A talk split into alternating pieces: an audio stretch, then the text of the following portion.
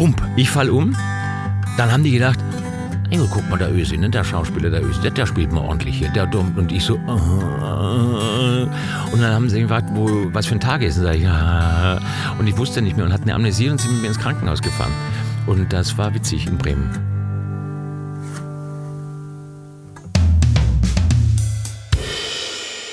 Bei mir ist ein Mann, dem Hunderttausende, nein Millionen Menschen vertrauen. Und zwar nicht nur medizinisch, sondern eben auch menschlich. Er ist eigentlich für mich das schönste Exportprodukt aus der Steiermark. Es gibt vielleicht noch einen, der ist kräftiger. der hat es auch bis in die USA geschafft. Bei mir ist Hans Siegel. Ja, ja, ich freue mich. Hi. Frohes neues Jahr, kann man doch sagen. Wir ja, sind, Happy New Year. Ja, das ist ja heute quasi die erste Folge im neuen Jahr 2024. Ja, dann geht schon mal gut los. Ja, das ist ja nicht das, also wie, wie oft hast du jetzt Silvester gefeiert? Zwei, zweimal, dreimal eigentlich. dreimal mit Generalprobe, dreimal. So. Man, man muss die Zuhörer mitnehmen. Wir, wir haben da kurz drüber gesprochen. Es ist ja so, wir nehmen quasi vor Silvester auf. Ja, Lug und Trug. Senden ist nach Silvester, ja. sagen euch frohes neues Jahr. Und genau das hast du gerade gemacht. Ja. Eigentlich schon mal nochmal für ein NDR, ne? Äh, für die ARD. ARD, alles die klar. ARD, ja, die kleine Schwester vom NDR. Ja, ja, sorry, es war bei mir kam als erstes, als ich es gegoogelt habe, kam ja, NDR hoch. Ja, ja, du bist ja, du bist ja Hamburger, deswegen ist für dich NDR die Hauptstation und ARD ist so ein, Unter, so ein richtig, Untersender, genau, eben. Das heißt, ähm, vor ein paar Tagen äh, haben wir dich gesehen, wie du 321 Hillau gesagt hast. Ja, ja, genau. 321 Hillau. Und das Ganze wurde auch schon voraufgezeichnet im November. Und das Ganze hat eine Generalprobe, da haben wir schon mal geübt, 321 Hillau hat geklappt. Dann haben wir es am nächsten Tag nochmal gemacht, so richtig. Und dann kam es richtig und jetzt im Prinzip das vierte Mal. Also jetzt um, den, um die Zuhörer komplett zu verwirren. Also im November gab es eine Generalprobe, 3 zu 1 Hello, dann die Sendung 3 zu 1.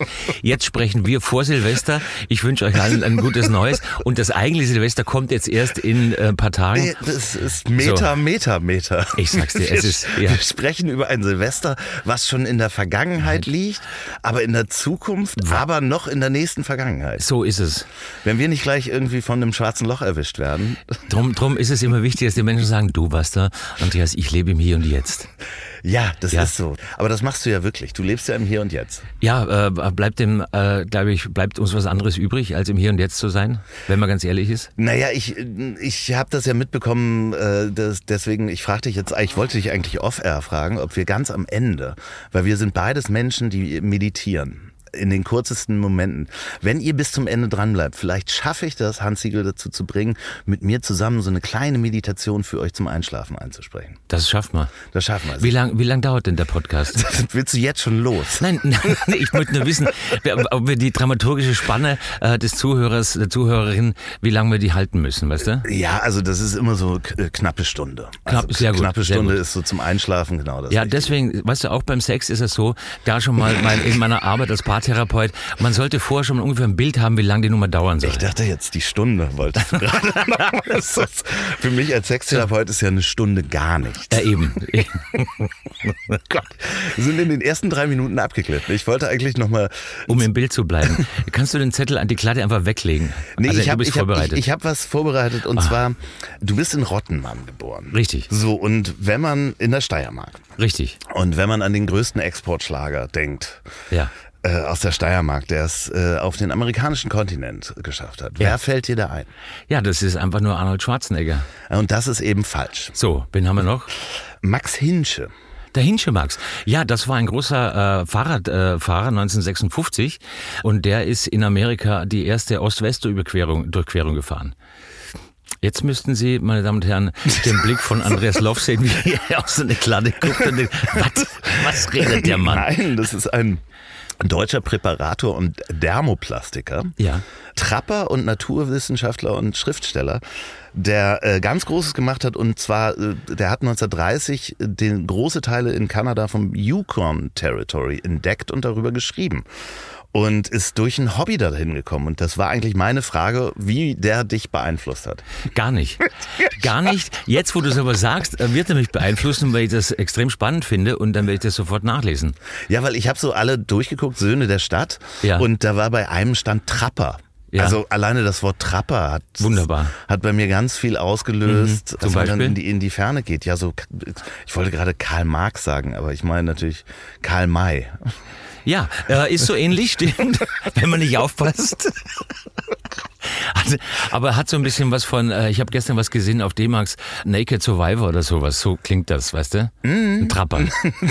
Nee, das sind doch so Menschen, die halt in die Ferne gehen und sich dann einschließen, um, um irgendwas anderes zu machen. Mhm. Also äh, so, die sagen, ich lebe jetzt nur noch von der Natur. Ja, Wie kriege ich jetzt den Bogen zu deiner Karriere?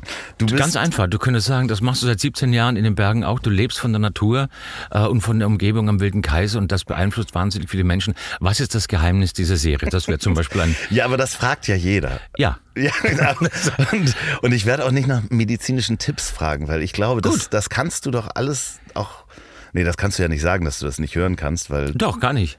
Ja, ich, ja aber du bist ja alles schon gefragt worden, was äh, zu, zum Bergdoktor gehört. Das oder? weiß ich nicht, was man da noch fragen kann. Ich weiß nur, was viele Leute immer wieder fragen, weil das die oberflächlichen Geschichten sind und die natürlich immer auf der Hand liegen. Aber äh, ich bin gespannt, was du noch äh, auf Nee, der nee, nee, ich hast. wollte eigentlich eher vorher darauf gehen. Kannst du dich noch daran erinnern, was du werden wolltest? Also weil bei Trapper, Karl May. Ja. Wa- Was wolltest du werden, als du klein warst?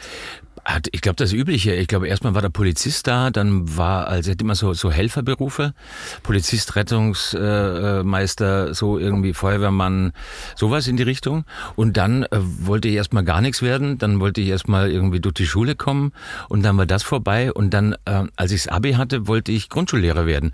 Und zwar nur deswegen, weil äh, das Nebengebäude von meinem äh, Gymnasium, wo ich war, in Feldkirch, in Vorarlberg, das war die Pädagogische Akademie. Und da gab es dann immer vormittags und mittags dann die Kantine. Und dann dachte ich mir, guck, wenn ich da weitermache und Grundschullehrer wird, dann muss ich da nicht viel ändern, gehe ich einfach ins Nebengebäude und ist alles gut.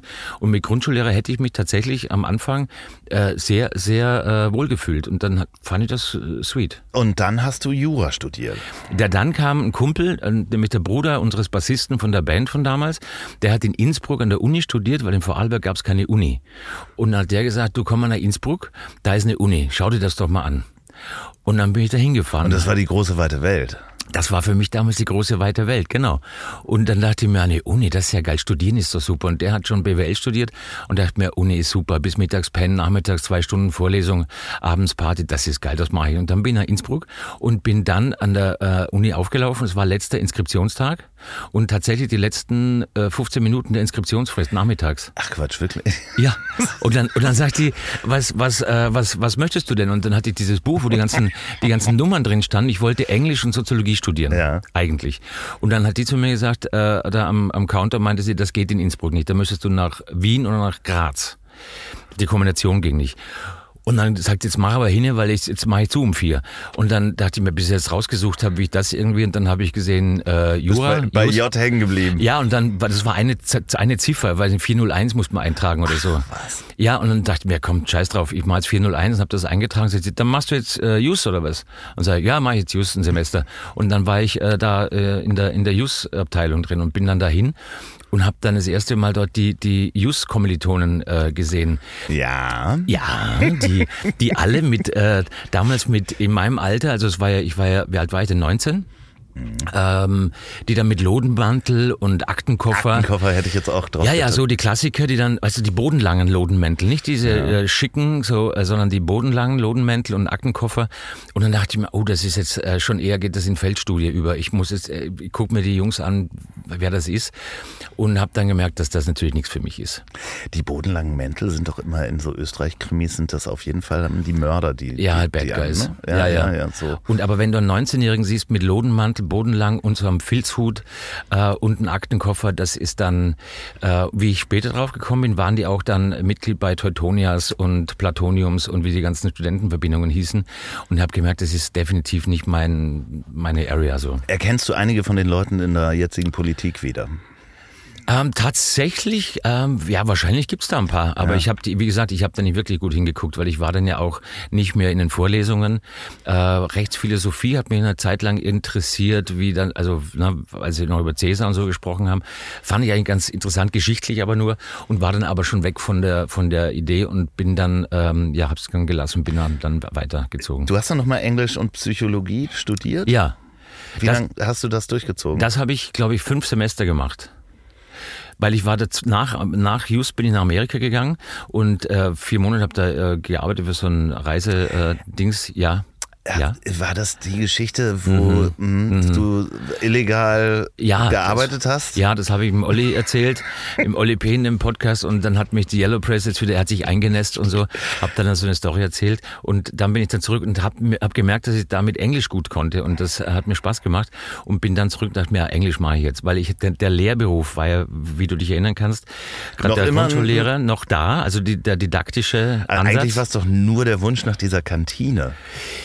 Ja, und dann, genau, der, den- so, und die war aber größer in Innsbruck und dann dachte ich mir, jetzt mache ich aber dann Englisch und äh, dann gab es als Zusatz eben nicht äh, Soziologie, sondern PPP, Psychologie, Philosophie und Pädagogik als Trippelstudium und damit konnte man dann Gymnasiallehrer werden. Also ich habe dann abgegradet von Grundschule auf Gymnasium.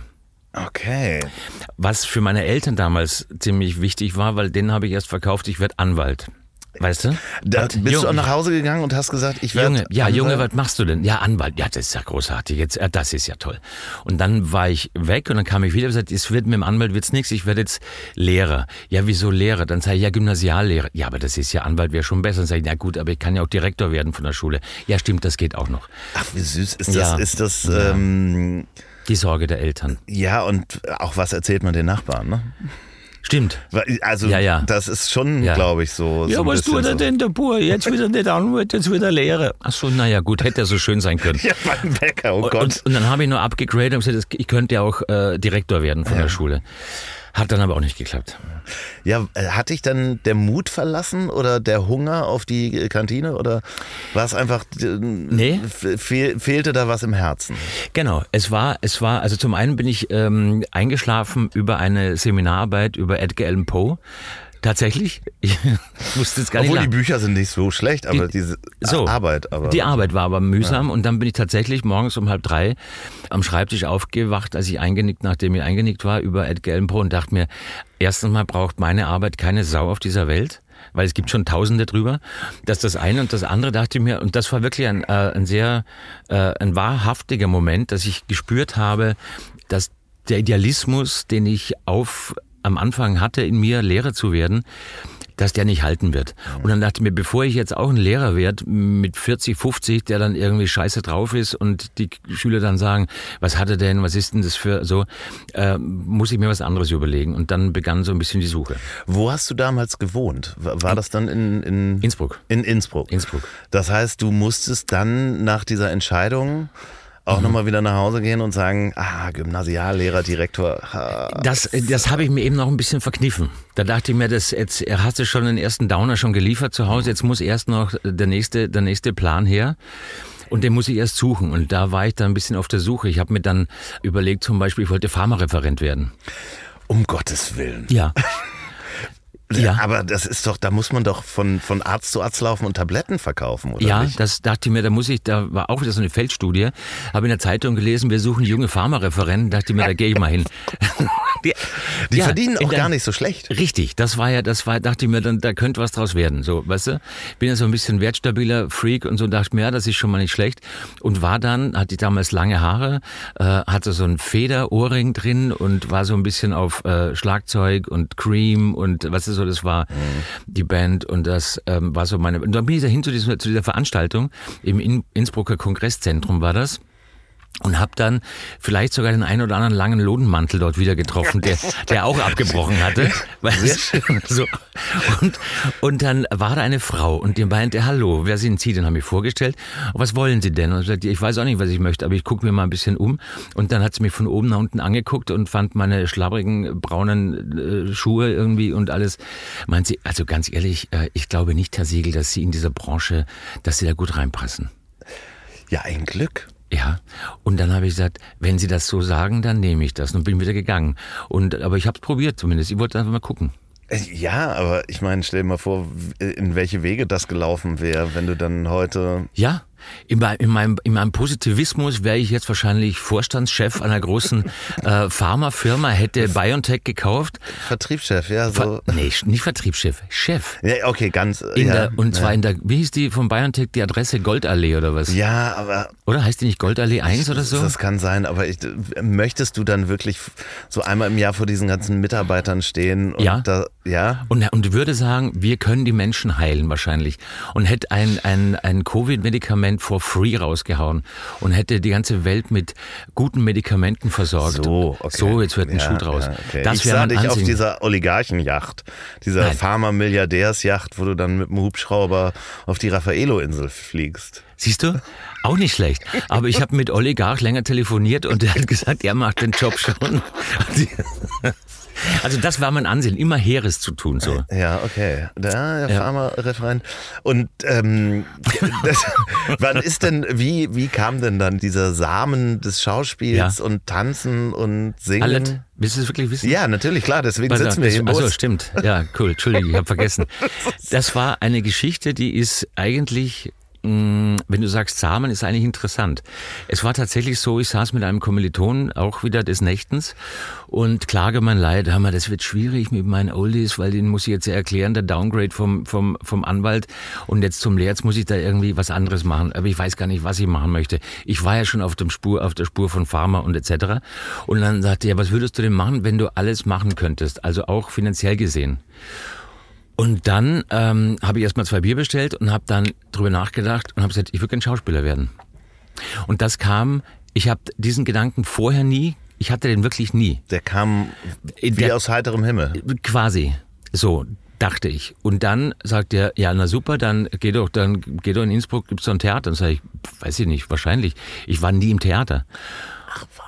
Nee, weil äh, in meinem, in meinem äh, Elternhaus war, also Theater, ich war nie dort in Innsbruck im Theater. In der, in der Schulzeit war meine Theatergruppe immer voll oder wurde abgesagt und man hat mich dann immer als Moderator für die Abibälle genommen oder für die Sommerbälle, sowas. Also ich stand schon vor Menschen so und habe was gemacht. So, und dann habe ich das Telefonbuch genommen und habe gesagt, so, äh, guten Tag, ähm, 0512 2895 war die Festnetznummer Wow. damals. Ja. Und äh, dann war da Herbert dran, der Pförtner. Äh, Der Roland sagt, äh, hallo. Sag ich, sag, Herbert? Wow. So, sag ich, grüße Sie, mein Name, haben Sie eine Schauspielschule? Ja, wir haben eine Schauspielschule, die ist schon da. Ich weiß auch nicht, wo die Umgänge im dritten Stock haben, haben die ja Probebilder sein die wahrscheinlich. Was weiß ich, kommst vorbei. Sag ich, komm ich vorbei. Bin mit dem Fahrrad dann direkt dahin gefahren, da saß Herbert. Der durfte damals in der Pförtnerloge noch rauchen. Natürlich. Natürlich. Und dann bin ich in den dritten Stock und dann habe ich mir das und so war ich, bin ich ins Theater gekommen. Und dann ging die ganze Nummer los. Und äh, Ja, Moment, Moment, Moment. Du, du reitest da so durch, so bin ich ans Theater gekommen. Da geht man ja rein und sagt, "Hall- hallo, ich bin der Segelhans. ich habe gerade angerufen. Servus. Ich hab hab angerufen. grad- Dann sagt der zu mir, Ist das schon Ihr Monolog? sagt der, nein, und der sagt, ah, du warst das, grüß. Dann sag ich, wo ist die Schauspielschule? Ja, die sind im dritten Stockholm. Ja, ja, genau. Und dann bin ich darauf. Äh, Aber da, da musstest du dich ja auch nochmal vorstellen. Das meine ich ja. Nicht, nicht beim Pförtner, sondern du musst ja da auch nochmal sagen, hier, hallo, ich möchte das Genau. gerne machen. Ja, ja, und da war, dann bin ich dann nach oben mit das Theater das erste Mal und denk mir schon da drin, ach, das ist spannend. Dann habe ich da hinten an der Ecke hörst du, der Sänger und dann vorne die Tänzer und dann war irgendwie und ich habe gemerkt, ich bin in einem großen Lustspielhaus. Äh, Das hat mich wahnsinnig, ähm, das hat mich er, ergriffen. Und ich wusste, das ist geil, hier ist es geil. Egal was, hier möchte, hier, hier möchte ich bleiben. Das ist, also das ist ein filmischer Moment, den man sich wirklich vorstellen kann. Ne? Also eine Art, gerade ja. wenn, wenn du das noch nie vorher erlebt hast, also Ja. auch nie drin warst, nie eine Oper oder ein, Ja. ein Theater gesehen hast und dann kommst du da rein. Das ist ja so ein bisschen wie, also Ich habe schon mal ein Theater gesehen von innen. Ich war mit der Schule, waren wir, waren wir in, sind wir nach Wien gefahren, haben ein Musical geguckt. Und dann dachte ich schon, ach, wow, das ist toll, was die da machen. Aber da war noch nicht der Punkt, dass ich gesagt habe, das möchte ich machen. Ja sehr schön. So. Und, und dann äh, hast, haben die Ja, dich dann- dann, auch gleich genommen oder Ja, was? Nein, natürlich Natürlich nicht. natürlich nicht. Und dann stand ich da im dritten Stock und dann dachte ich mir, na jetzt links, rechts irgendwie, hinten waren die Chorproben, dann sind da ganz viele Chorleute rum. Und dann habe ich mich gefragt, wo ist jetzt, soll eine Schauspielschule hier sein? Ja, was weiß ich, da drüben. Und dann war eine Tür zur Probebühne. Knock, knock, kam hin und dann war Emo Zingel, der Betreiber der Schauspielschule, ein wundervoller älterer Schauspieler, ein Provinzschauspieler, wie sich selber nannte, weil er auch alles konnte. Also er war Sänger, äh, Tänzer, Schauspieler, der diese Schauspielschule geführt hat. Dann habe ich mich vorgestellt, gesagt, ich habe gerade mit dem Herbert unten gesprochen, ihr seid die Schauspielschule. Und sagt er, ja, was wollen Sie? Und sage ich, ja, ich würde das gern machen. Und dann meint er, er würde, also er würde mir dringend davon abraten, weil ich zu groß bin. Okay. Ja, und dann habe ich gesagt, ja, Wieso? Na, der, die, beim Fernsehen, Film sowieso zu groß, die Partner sind zu klein, die Bühnenkante ist und so, das geht nicht. Nein, nein, ich möchte es aber probieren. Dann hat er mir äh, gesagt, ich soll mir ein Reklamheft besorgen, Faust, und da ist die Rolle des Valentin drin, der Bruder von Gretchen. Und das soll ich jetzt lernen und in drei Wochen wiederkommen. Und dann bin ich nach Hause und habe mir das durchgelesen, bis ich die kleine Rolle mal gefunden habe, dieses Monolog, und habe das dann gelernt. Und dann dachte ich mir, so, jetzt kann ich den Text auswendig, jetzt muss ich das irgendwie weiß ich nicht, was ich. Und dann bin ich dahin. Und dann habe ich dem vorgesprochen und habe das halt gespielt, was ich unter Spielen verstand. Und dann meinte, das war jetzt furchtbar, das wird nix. Und dann, Zu groß. ja, genau. Furchtbar. Also alles schlimm und das wird nichts. Auf Wiedersehen. Und sage ich, ja, dann stand man wieder im dritten Stock um vor dieser Tür und da gab es zwei Aufzüge nebeneinander. In zwei Lift, zwei Liftkabinen. Und ich stehe vor dieser Tür und er erklärt mir, dass das nichts wird. Und ich hake nochmal nach und sage, das kann nicht sein, Herr Zengel, das, wird, das wollen wir lernen, wollen Sie, alle lernen es irgendwie. Nein, nein, nein. Und in dem Moment geht die eine Lifttür auf und es kommt eine kleine, quirlige Frau aus, nämlich Gretel Fröhlich, die dann meine äh, Schauspiellehrerin wurde. Und ich so, was ist da los? Und dann sagt sie, ja, der ähm, junge Herr wollte Schauspieler werden. Ich habe ihm gesagt, das wird nichts, er ist zu groß. Was heißt, ja groß ist er, ja groß ist er, aber was kann er nix? Nein, ich habe das, und ich so immer links, rechts geguckt, also was ist hier? Und dann dachte ich mir, jetzt bin ich mal gespannt. Und sagt sie, na okay, komm, wir probieren wir es nochmal. Und dann hat sie mich nochmal mit reingenommen. Dann habe ich dir das Ganze nochmal vorgespielt und dann hat sie mir zwei, drei Sachen gesagt und ich sagte, du musst jetzt den Trotteln erklären. Ich meine, nicht, ich sage Trottel, das Publikum, verstehst du, die kennen die Stiegel nicht. Du musst das, red nicht so schnell. Red nicht so schnell, red langsam, ich muss es ja verstehen, sage ich, alles klar. Und dann habe ich das halt langsamer gemacht und dann kam sie, hat mich in die äh, Backe gezwickt und meint, na ja, Arschel, dann machen wir das, gell? Und ich, was heißt, ich bin jetzt aufgenommen? Und sagt sie, ja, Ach, schön. so, und wenn ich jetzt nicht so lange nachgehakt hätte beim Kollegen und ich mit dem einen Lift runtergefahren wäre, während sie mit dem anderen hochgefahren Wäre wäre, die Tür nicht aufgegangen. wäre ich unten raus und wäre wahrscheinlich wieder ins Kongresszentrum und gesagt, wegen der Pharmareferenz. Ich nehme diese Feder aus dem Ohr. So, weißt du? So kam, so, so war das. Ja, aber schön, dass das manchmal so kleine Momente sind. Das war ein die, großer. Die, also, Ja. ja, der Ja, aber ja. Mhm. So, ein, so ein kleiner Augenblick, der das dann verändern kann. Ja, Ne? ja. Also, da, ja, das, das, also diese ganze Szenerie, da reinzugehen in so ein Theater, also ich sehe das quasi schon inszeniert von dem Regisseur. Ja. Ähm, wie du da als Bu ja. Ja. ja, genau, Ja. so ein bisschen. Ja, und so ein bisschen äh, staubige Luft, wo so Ja, äh, Lichtstrahlen Haze. durchgehen. Ja, genau so, ja, ja, so, Ja, sowas. ja. Mhm. Dann gehst du durch und bist total überfordert von der Situation. Ich würde aber auch gerne den Herbert spielen, den Pförtner. ja, klar, natürlich. Ja. Also du kannst dich ja da auch, äh, sorry, wie, wie alt Weißt warst du da? Ähm, das war 1992, 93, 92. Ja, also das, das kriegen wir auch jetzt nicht, da kriegen wir dich nicht hingeschminkt. Meinst du nicht? Nee. Okay, mein Spielalter. Okay, danke dir. Dankeschön. So, das war's. Lieber, nein, ich muss los, ich muss zum Flieger. Ich sitze zwar in so, einem, in so einem Truck, aber ich muss jetzt zum Flieger. Ich, ich fahre dich doch dahin. Ah, das danke ist doch schön. überhaupt gar kein Problem. So, also so war das und das war dann, danach ging sie erst dann richtig los, weil dann war ich, dann hieß es, ich darf da mitmachen. Hatte aber natürlich keine Ahnung, was mich da erwartet. Und dann war das eine Schauspielschule, die, ähm, die konnten, also man konnte neben arbeiten, es war nur in der Woche, hat man seine, seine Solo Einzelstunden gehabt, Sprechtechnik und äh, Einzelunterricht, äh, Darstellung, Spiel und so. Und am Wochenende war immer Ensemblestunde. Und in der Ensemblestunde, da waren dann alle Schauspielschüler zusammen. Das waren dann, glaube ich, schon fast an die 20, aber die waren alle jünger, 16, 17, 18, war der Älteste. Und dann lagen die erstmal im Kreis. Und ich musste mitbringen so eine, so eine schwarze Legging und einen schwarzen Pulli und Ballettschläppchen und so. Da musste ich dann zu so einem Ballettlädchen hin und habe dann äh, so Ballettschläppchen Größe 46 gekauft. War schwierig bestellen. Also es hat alles irgendwie, es war alles ganz, ganz äh, komisch irgendwie. Und irgendwann hatte ich dann das Outfit zusammen, wusste jetzt am Sonntagnachmittag geht's los und dann legen sich alle in, in, in Kreis. Hast du da das erste Mal das Outfit auch angezogen? Ja, Also nicht zu Hause schon mal geübt? Oder? ich hatte noch, ich hatte das noch nie an. Ich bin dorthin, habe mich dort umgezogen, weil ich dachte, ich muss mich da drauf, nicht jetzt, du kannst gern lachen. Nee, seh- ich lache überhaupt nicht. so. Und dann lag ich da und dann lagen die anderen auch und dann hat man sie in den Händen gehalten und dann gab es erstmal den, da kam die Meditation das erste Mal in mein, in mein Leben. Also es war ja nicht nur alles so wahnsinnig witzig, sondern es war ja auch, du musst dir vorstellen, gehst da hin und plötzlich denkst du, was ist das hier? Und dann liegen da 20 Leute und die fassen sich an den Händen und sagen, Om Mane Pa. So. Und du, und dann, und dann kam die, die, die, hat das eine Kassette eingelegt und dann hat er eine geführte Meditation gemacht und das war toll. Und danach ist er rumgegangen und hat dann irgendjemand angetupst leicht. Und dann ist er aufgestanden, hat einen Urschrei gemacht und hat dann geschrien, so, oh, volles Programm. Und dachte mir so, ich, ich weiß, was wird das jetzt? Und dann sind sie rumgesprungen und dann mussten wir Ausdruckstanz machen. Da wurde dann immer auf der Bühne rumkorpuliert im Ausdruckstanz. Ich dachte mir, wo bin ich hier gelandet? Und dann wurde, wurde ein, ein Aber du hast schon auch mitgemacht, ne? Ja, Ja, ja, klar, aber gleichzeitig war Ach, der sehr, Gedanke zurück, so... sehr zurückhaltend. Aber, Immer in der letzten Reihe haben wir es erstmal angeguckt. Und dachte mir, was, was wird das jetzt hier? Bis ich dann so mal gemerkt habe, okay, okay, okay, das wird irgendwie, könnte das interessant werden. Aber es war so ein, der erste Moment von leichter Skepsis. Mhm. Bin dann aber nach einem Jahr aus dieser Schule rausgetreten. um dann nach Bremen zu gehen. Nein, nein, nein. Nee, da- noch nicht? Na, na, lange nicht. Ja, noch lange nicht. ja. Meine Damen und Herren, haben Sie Zeit? Die Geschichte dauert jetzt ungefähr, ungefähr sechs Stunden. Nein. Ich erzähle das mal. Wenn wir es abtippen, das sind mein, in meinen Memoiren ist das drin. Ja, nee, nee, aber du bist dann nochmal an eine andere Schauspielschule gegangen? Nee. Ich, blieb am, ich bin am Landestheater. Herr Loff schaut verzweifelt auf seine Klatte. Habe ich was übersehen? Ja, Entschuldigung, ich, Ich hab hatte dann- sehr wenig Zeit, mich vorzubereiten. Sehr So, wenig sehr Zeit. wenig. Und dann habe ich, bin ich da raus, weil ich gemerkt habe, da habe ich keine Lust zu. Ich muss mir das selber machen am, am Theater und habe dann äh, Schauspieler angequatscht am, am Landestheater. Äh, ob sie mir Einzelstunden geben. Ich habe dann gedacht, dann mache ich mir das selber, weil du kannst eine Schauspielprüfung entweder im Rahmen einer staatlichen Schauspielschule ablegen, dann darf die staatliche Schauspielschule das Diplom abnehmen, dann hat sie Öffentlichkeitsrecht.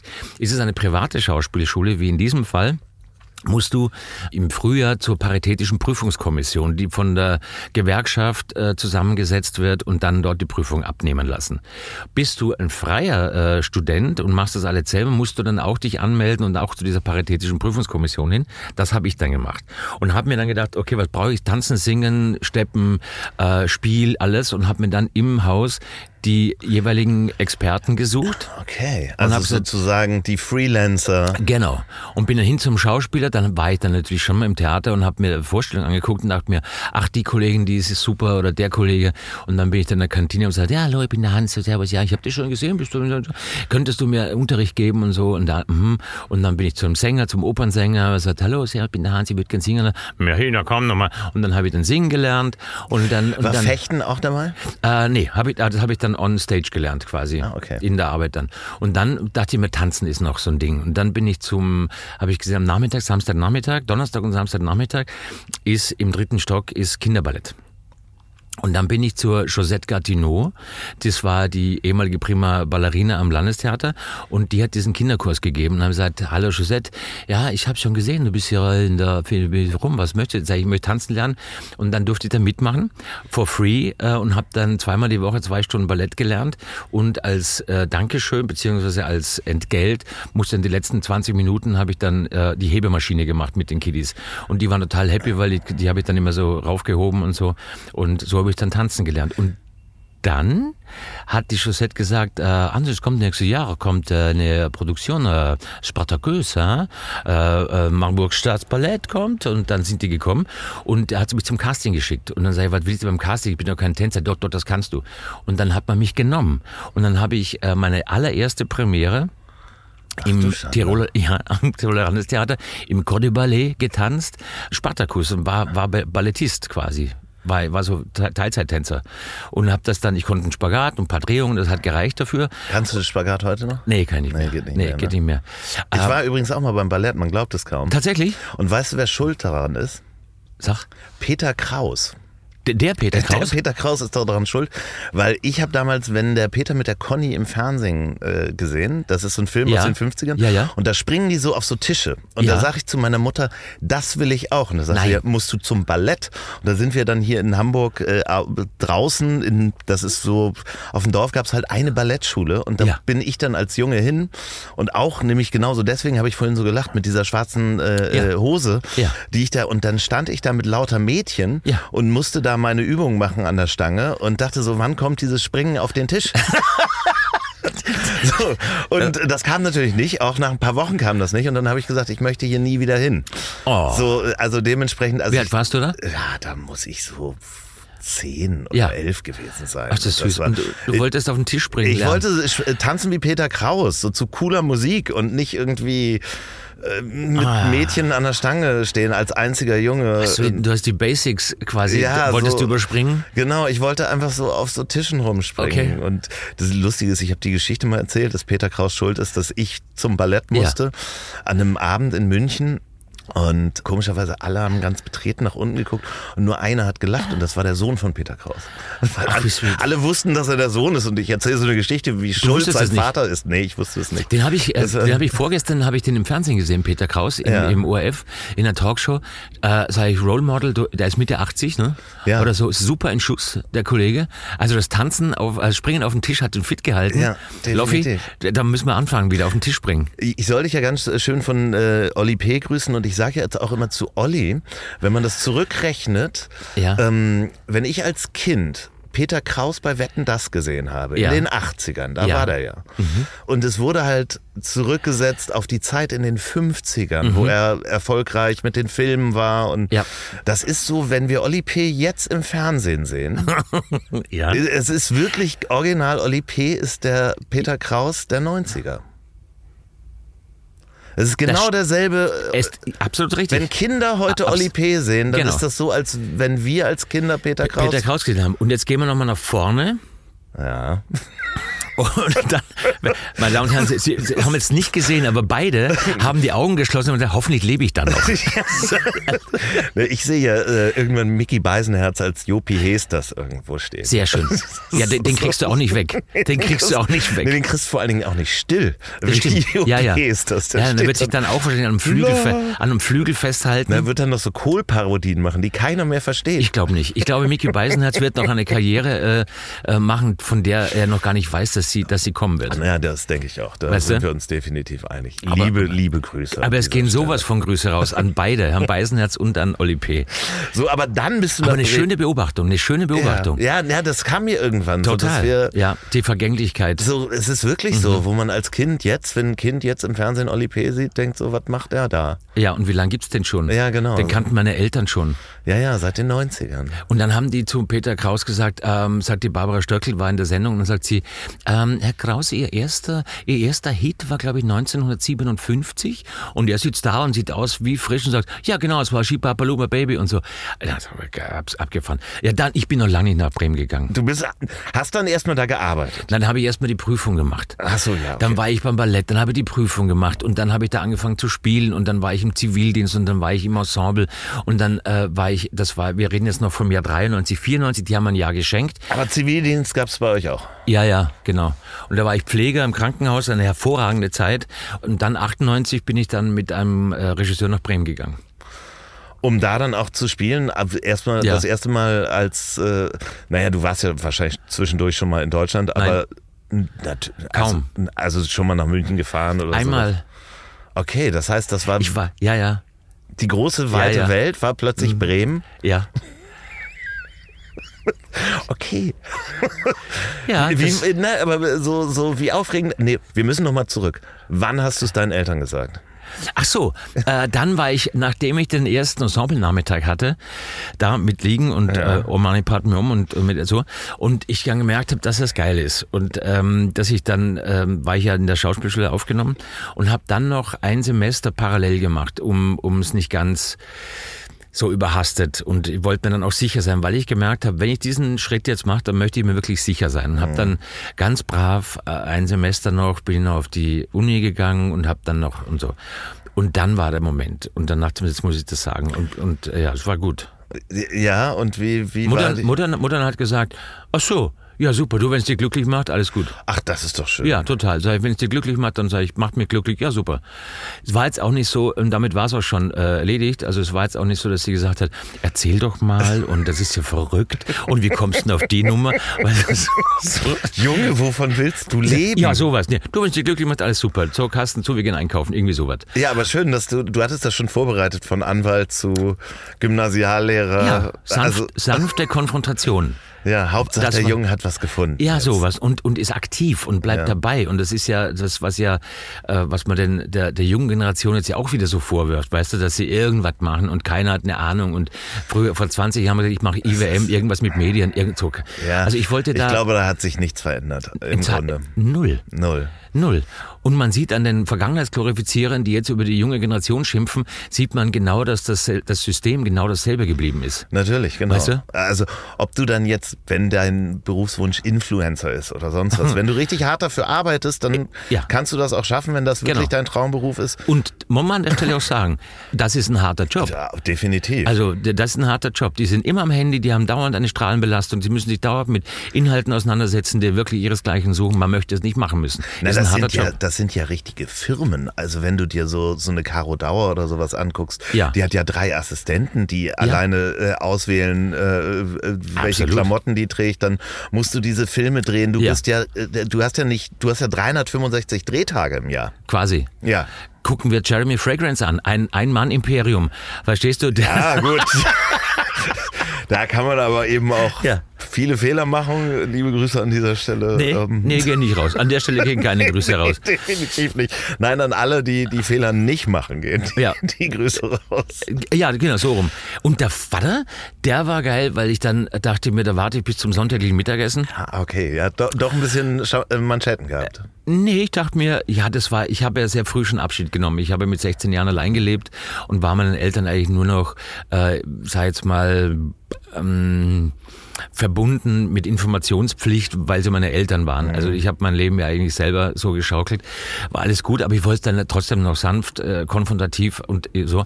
Und dann beim Mittagessen sage ich zu ihm, du übrigens, ähm, ich habe jetzt nachgedacht, ich werde Schauspieler.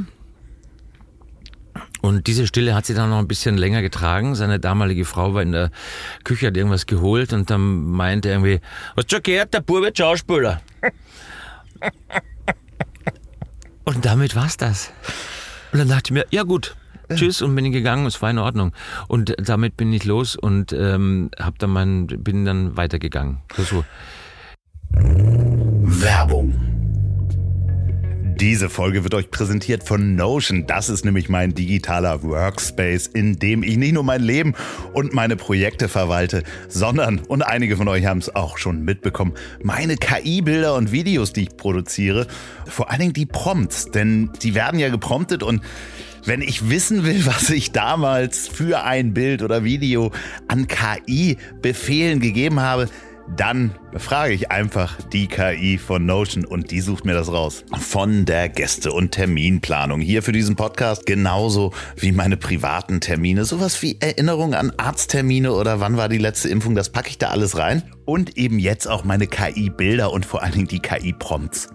Und auch meine Formatideen. Also wenn ich neue Podcast-Ideen habe, zum Beispiel nachts um drei mit einem Kumpel in der Kneipe, habe ich die irgendwo in mein Handy gepackt. Und ja, irgendwann erinnert man sich an die Idee und sagt, ja, wo war denn das noch? Wo finde ich diese unglaublich wichtige Information noch gleich? Und was noch wichtiger ist, wie finde ich sie schnell, ohne dabei den Verstand zu verlieren? Das kennt ihr alle. Und genau da kommt das neue KI-Tool namens Q&A, also Q und A, ins Spiel von Notion. Und wenn du Notion nutzt, dann ist es nämlich ganz einfach. Frag einfach QA und erhalte in Sekundenschnelle die Antwort. Und auch wenn deine Projekte komplexer werden, wird es schwieriger im gesamten Workspace zu finden, was du suchst. Und genau da kommt Notion QA wieder ins Spiel. Es beantwortet alle deine Fragen und nutzt deine gesamte Wissensdatenbank, um sicherzustellen, dass die Antworten tatsächlich hilfreich sind.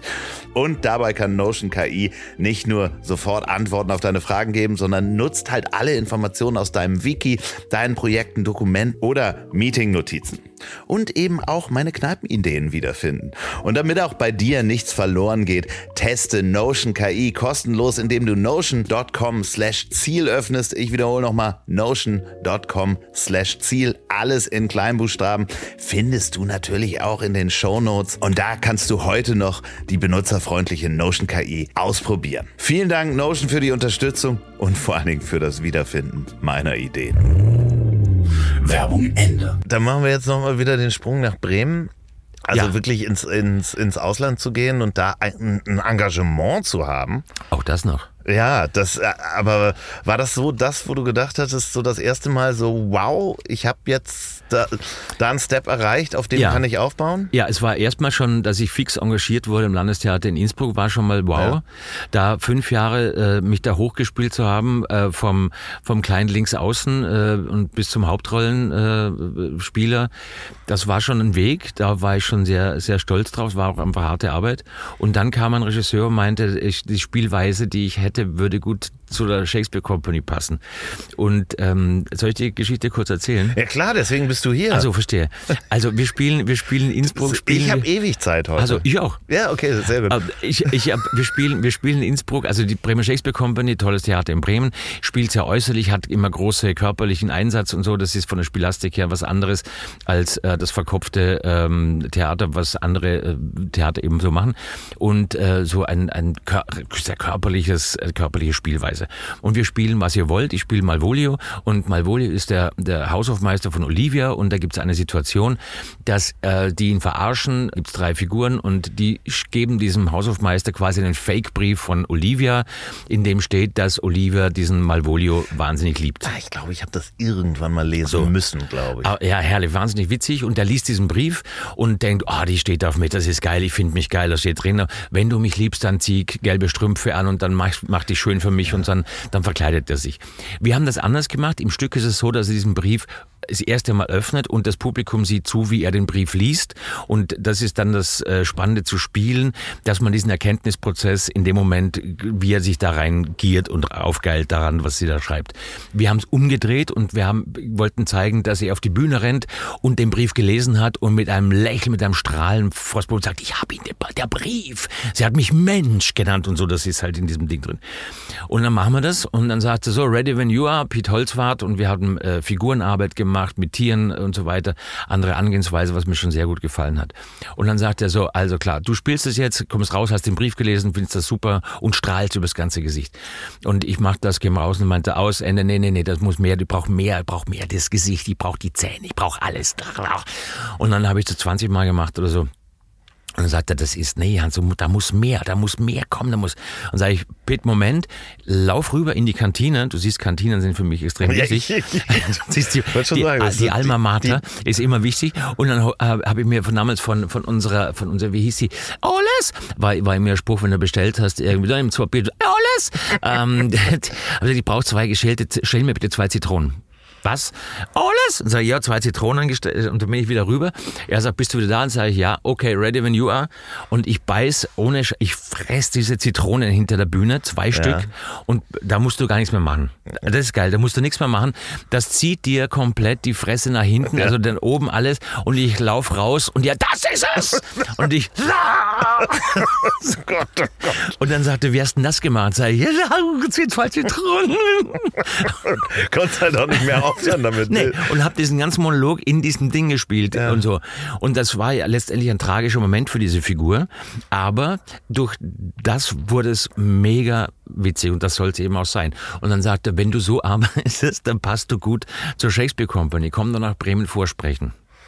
Und dann bin ich quasi nach Bremen gegangen mit ihm und das war der, das war der Grund. Es hat dort dann weitergeführt, dass ich die nächste Figur, nämlich Polonius, um einen kleinen Ausflug ins Shakespeare-Fach zu nehmen, welcher ist der Vater von Ophelia, Ein welche, Glück fragst du mich das nicht. welche wiederum äh, die äh, Geliebte von Hamlet ist. Und es gibt ja die, äh, der dreht ja durch der Hamlet und dann fragt sich der Vater von Ophelia, alle fragen sich, was hat er denn der Junge? Was hat denn der Junge? Hier ist nichts mehr im Staate, alles faul im Staate Dänemark.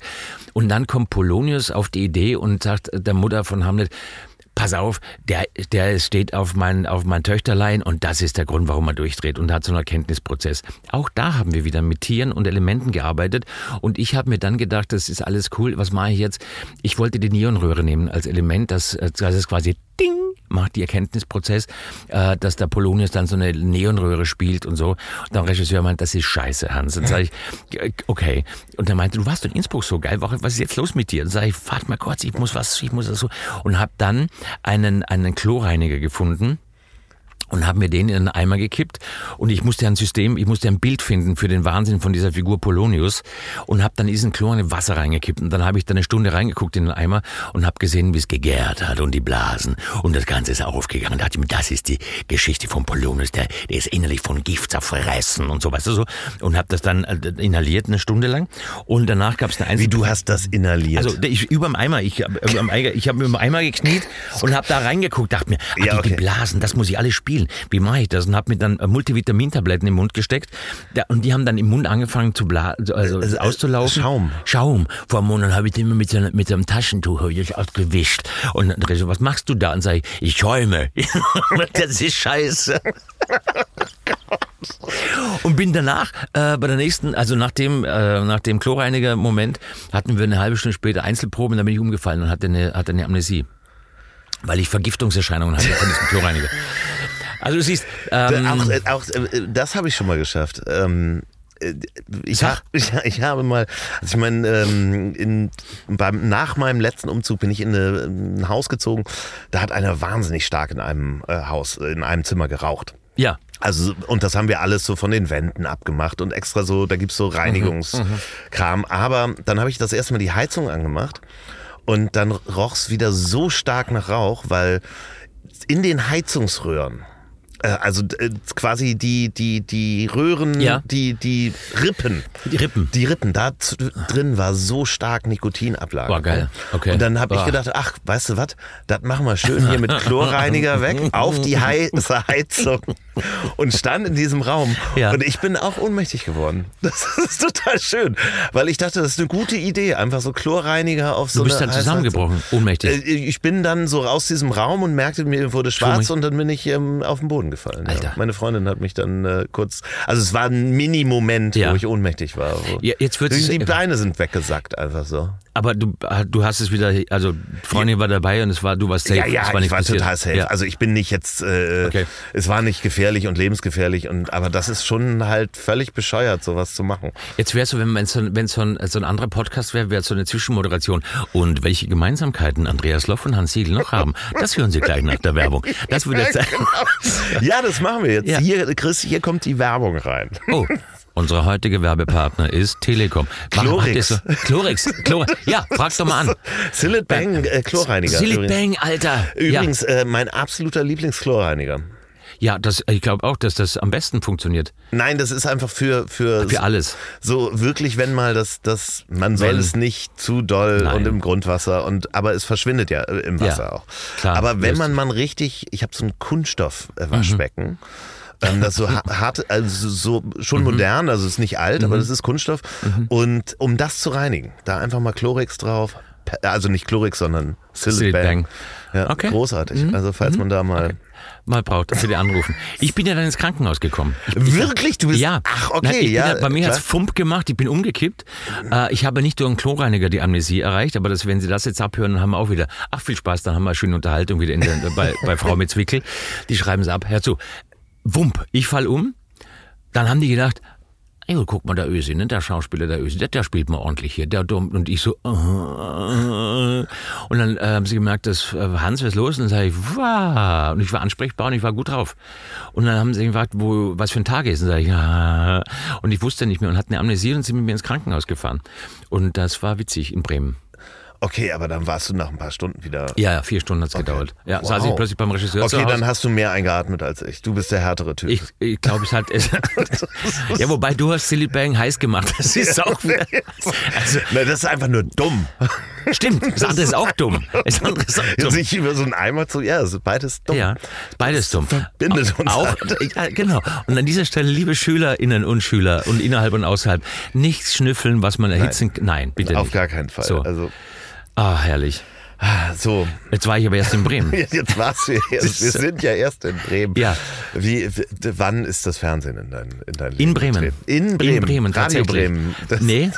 Ja, das ist auch eine schöne Geschichte. Der letzte Tag, nach, äh, als ich in Innsbruck war, gab es ein, ein Sommerfest vom ORF Radio Tirol. Ein Sommerfest. Klingt jetzt schon wie eine Party, auf die ich hin möchte. Ja, das war, das, Ist doch das war süß, ist ganz süß. Und da treffe ich Lucky Dornauer. Ludwig Dornauer, ein Schauspieler, ein Tiroler Schauspieler, der jetzt mittlerweile, glaube ich, noch nicht die Station Voice von ORF Radio Tirol macht. ORF Radio Tirol. So, geiler Typ, Lucky Dornauer. Grüße gehen raus. Und der sagt zu mir, Hans, du, ähm, du gehst nach Bremen, habe ich gehört, gell?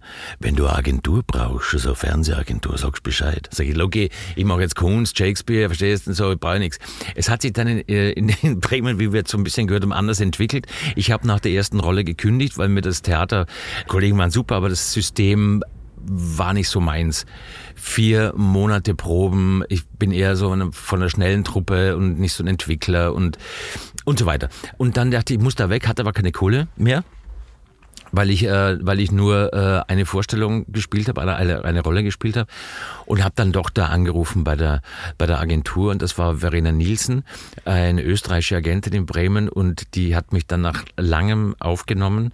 Äh, das erspare ich dir jetzt alles und dann hatte ich eine äh, Schauspielagentur. Und, dann ging's los. Damals noch wurden die Bänder auf VHS. Wir hatten noch VHS-Bänder. Und da musste ich auf Casting-Tour und sie hat gesagt, Hans, pass auf, das wird dauern. Das dauert. Da musst du davon ausgehen, das dauert ein Jahr. Und dann musste ich mit diesen VHS-Bändern im Rucksack zu Castern und war da bundesweit unterwegs und eben auch in München und habe mich da vorgestellt bei einer ähm, Soap. Und die haben sich dann gemeldet. Und dann ging's los. Welches Soap war das? Marienhof. Marienhof. Marienhof war das. Ja, und da sagtest du, das war ähm, Fernseh, Schauspielunterricht Vor laufender Kamera. vor laufender Kamera, weil du super. einfach mit drei Kameras arbeiten musst Ja. und wissen musst, wann Ja. wo rein. Und das hat dich Genau. eigentlich auf all die Sokos, äh, Bergdoktoren und so weiter vorbereitet. Ja, das war, war so ein bisschen der Kameraworkshop tatsächlich. Ich habe davor schon ein bisschen was gedreht, nicht so wahnsinnig viel, weil Theater und so. Und da habe ich dann gemerkt, das hab, da habe ich zweimal im Monat mitgespielt. Und äh, das tägliche Arbeiten und deswegen Chapeau an die ganzen Kollegen, die in Dailies äh, arbeiten. Äh, das ist ein harter Job und man muss schnell sein. Die drehen am Tag 25, damals noch 45 Minuten pro Tag. Und da habe ich dann gelernt, wie das alles funktioniert und welche Tricks man braucht und so weiter.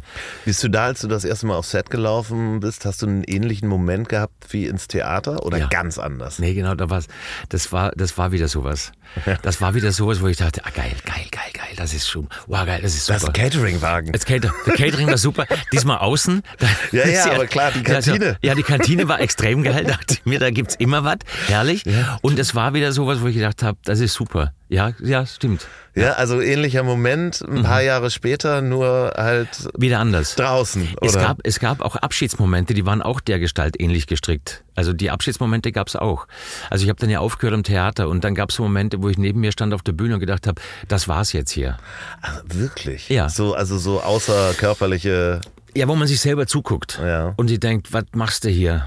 Was, was, äh, ich glaube, es ist, es ist Zeit, weiterzugehen. Und so, das gab's natürlich auch. Und äh, dann habe ich aber Marinov, den, den dümmsten Kriegsverbrecher aller Zeiten, gespielt. Das war eine, es war eigentlich eine Comedy, wie wir gemacht haben. Es war anders gedacht, aber es war, es war Dümmste Kriegsverbrecher. Ja, Okay. ja, das, der hieß, der hieß ähm, ähm, Zielko Nemec war sein Original. Äh, Bogdan Djuric war, war der erste Name und der hat sich dann verheiratet und äh, dort quasi in der Geschichte und undercover war unterwegs und der war so dumm. Wir mussten auch so sprechen. Das war damals, würde man heute nicht mehr so machen. Aber, Aber das sollte so Jugoslawien Ja, ja, genau, genau. Kriegsverbrecher Ja, genau. darstellen. Äh, kulturelle Aneignung. Gab auch eine Vergewaltigung, wir haben die gedreht, dann kam der Produzent ans Set, meinte, das wäre zu hart. Äh, also wir haben da auch Zeug gemacht, das war, war nicht ohne. Ja, das ist so, das ist ja sowieso so spannend, wenn man Sachen sieht, weil ich habe neulich gerade, ich weiß nicht, ob du Christian Ulm, mein neuer Freund, kennst, Äh, die, die nee, Serie, nee, wo noch er immer, er, er immer einen Menschen spielt, Mhm. der mit einer eingeweihten Dame vor den Eltern und so weiter Mhm. so tun muss, als wenn das der neue Freund ist und sie muss zu ihm halten, ein Wochenende lang Ja.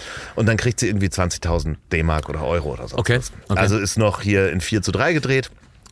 Ich habe mir das neulich angeguckt, weil das war so in den 90ern so mein Go-To oder willst, zwei. willst du nicht mehr machen, ne? Nee, Definitiv nicht, weil der einfach so übergriffig ist. Also Ja. nach heutigem Standard ist Ja. das alles so übergriffig, auch in einer einer äh, Reality-Situation, wo ja wirklich auch Leute und versteckte Kamerasituation, würdest du heute nicht mehr machen. Und das ist wahrscheinlich, auch wenn du die Soaps von damals dir anguckst, das ist alles nicht gut gealtert. Ist nicht, ja, ist, ich bin dann dankbar, also ich bin, wenn, über dieses Thema bin ich zum einen ähm, erstaunt, weil wir vorher schon die Zeit hatten, die Vergänglichkeit, ne? was in unserer kurzen Lebensspanne, sag ich jetzt mal, sich an kultureller Veränderung äh, ergeben hat und erschrocken darüber, was man so, was man damals eigentlich gar nicht so wahnsinnig schlimm fand. Also so ein Gag, das ging schon. Ja, klar. Weißt du? Und ähm, unterm Strich äh, ist, bin ich jetzt eigentlich froh, dass diese Veränderung stattgefunden hat, dass wir auf diesem guten Weg sind, finde ich. Das hat ja damals niemand hinterfragt. Wahrscheinlich, Genau. wenn man da irgendwie die Generation unserer Eltern fragt, der Klaps auf dem Po Ah. während der Weihnachtsfeier, das, ach, das macht er doch immer. Der Genau. ist halt so. Ja, ja, genau. Weißt du so, und Ja, das ja. ist, das war damals nicht in Ordnung, das ist heute nicht in Ordnung und äh, heute äh, gibt's nur sofort aufs Maul. Ja, und, Und zu man, Recht. Und zu Recht. Und man darf heute wirklich im Fernsehen auch nicht mehr so reden wie zu Hause, nicht hier. Ja, so, also, da ist schon, da ist schon hier, ne? Da ist schon was dahinter. So, so das ist schon gut. weißt du, was ich gedacht habe? Wir können es rausschneiden. Wenn du, du, äh, du bist ja auch Brillenträger wie ich, ne? Ja, So, und gestern hattest du, äh, hab, ich habe dich gestern im Fernsehen gesehen und du hast wirklich sehr, sehr schöne Brillenmodelle. Ich Ja. bin wahnsinnig neidisch.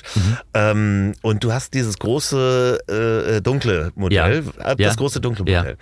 Größer darfst du nicht werden, weil sonst sitzt du plötzlich auf einer Couch und singst Cher ihre eigenen Lieder vor. Ja, das ist nur das Problem. Das hab ja, ich gestern das stimmt, gedacht. das stimmt.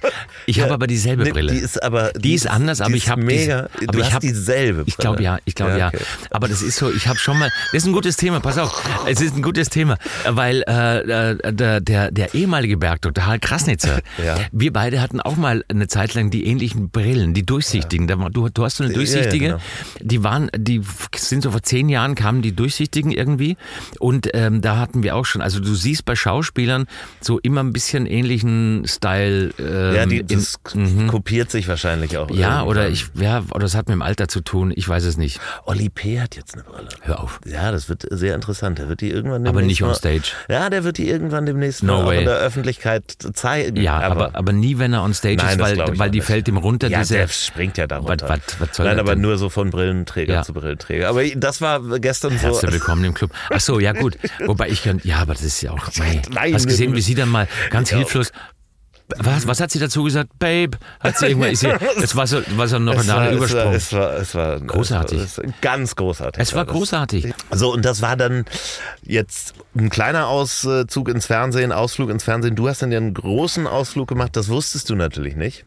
Welchen denn? Das, ja, dass der, das, also in, irgendwann kam ja noch äh, Soko dahinterher, Soko Kitzbühel. Ja, Weiterhin hast du Theater gespielt, Soloprogramm gemacht. Ja. Was ja schon auch alles plötzlich dann eine Plattform war, zu sagen, ich bin jetzt Schauspieler, ich kann davon leben oder ich bin jetzt. Ja.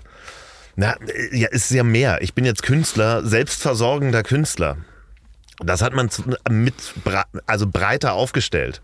ja. Dass, dass man sagt, okay, ich mache ein Soloprogramm, ich, das ist mehr in mir, ich kann singen, ich kann tanzen, ich kann Kabarett, ich, ich oder Ich möchte nochmal zurückgehen. Ich, du möchtest nehme- noch mal nach Bremen. Nee, ich gehe nochmal zurück. Für mich war das immer sehr pragmatisch. Ich musste, äh, es gab in Bremen eine, eine Situation mit einem Schauspielkollegen, der mir bis morgens um vier und acht Flaschen Rotwein erzählt hat, was er für einen Zwang hat, Schauspieler zu werden. Oder Zwang hatte, Schauspieler geworden sein Und wie ist der Kontakt zu Ben Becker heute? Gut, gut. er war es nicht. So, ich und hab dann- von dem Besten so, gesagt, das und, war- und dann sagte er zu mir, das war der Vater und das war das, ich musste es und ich habe das immer schon und so weiter. Und dann sagte er irgendwann, und was hattest du für einen Zwang? Und dann sage ich, du, ich habe einen Sachzwang, ich muss Telefon zahlen und eine Miete. Und so habe ich das immer schon gehandhabt. Ich musste mich versorgen und dachte mir, wenn es jetzt schon nicht der Pharmareferent geworden ist, dann habe ich gemerkt, mit Leute anlügen auf der der Bühne läuft jetzt super, das nehmen die mir ab. Ein bisschen tanzen läuft auch, singen kannst du auch, geht sprechen auf Tönen. Und so bin ich sehr pragmatisch in diesen Beruf gekommen und so habe ich den auch dann weiter gehandhabt und tue das immer noch und denke mir, ähm, natürlich gibt es auf der einen Seite die, die, die Kunst im Sinne von die Kunstfertigkeit, einen Abend zu gestalten, sei es als Lesung, sei es als Comedy, Stand-up oder als Theaterstück oder als Film. Und dann arbeite ich als Schauspieler, als Leser oder so.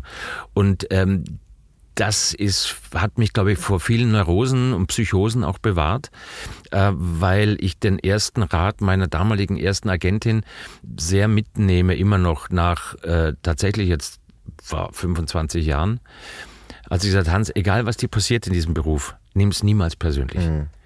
Nimm es niemals persönlich. Wenn du Misserfolg hast, nimm es nicht persönlich. Das ist ganz wichtig. Und wenn du einen Riesenerfolg haben solltest, nimm es bitte auch nicht persönlich. Sagt sie, Orschat, und hat sie auch wie meine, wie meine ähm, Schauspiellehrerin Gretel gesagt, Orschat, wann da das passiert, das ist nicht wegen dir. Das glaubt man, das ist nicht wegen dir. Dann hast du richtige Genossen gehabt zur richtigen Zeit, aber das ist sicher nicht wegen dir. Und ähm, das war am Anfang so eine harte Pille, wo ich mir gedacht habe, ja, was heißt nicht wegen mir? Natürlich, wenn ich das mache. Weißt du? Aber mhm. es ist die Wahrheit. Es ist wahrscheinlich dann auch, wenn man das weiterzieht, ähm, ja, du hast deine Plattform breiter gemacht. Ja. Also Fernsehen, genau. Theater, ja. Kabarett.